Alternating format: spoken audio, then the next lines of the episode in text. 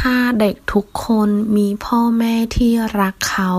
พวกเขาจะมีความสุขแน่ๆ如果每个孩子都有爱他们的父母他们一定会很幸福ถ้า如果รัก爱ความสุข幸福แน่ๆ一定